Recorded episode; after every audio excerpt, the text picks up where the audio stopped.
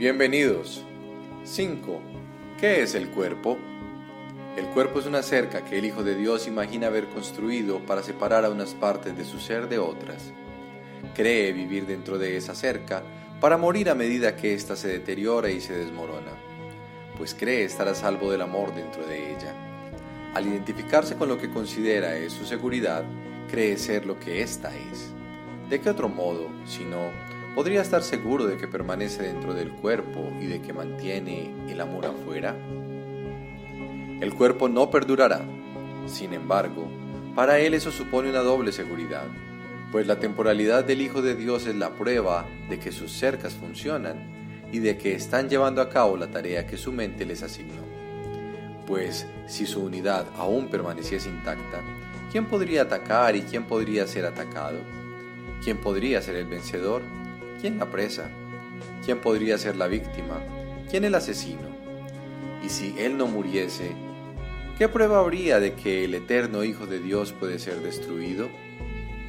El cuerpo es un sueño. Al igual que otros sueños, a veces parece reflejar felicidad, pero puede súbitamente revertir al miedo, la cuna de todos los sueños. Pues solo el amor puede crear de verdad y la verdad no tiene miedo de nada.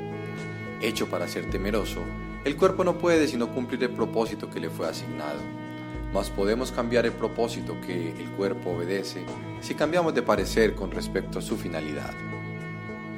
El cuerpo es el medio a través del cual el Hijo de Dios recobra la cordura. Aunque el cuerpo fue concebido para confinarlo en el infierno sin ninguna posibilidad de escape, el objetivo del cielo ha sustituido la búsqueda del infierno. El Hijo de Dios busca la mano de su hermano para ayudarlo a marchar por la misma senda que él. Ahora el cuerpo es santo.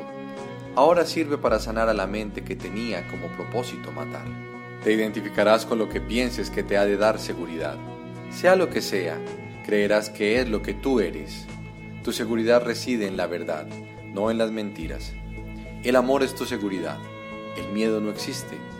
Identifícate con el amor y estarás a salvo. Identifícate con el amor y estarás en tu morada. Identifícate con el amor y hallarás tu ser. Nos vemos en la próxima lección.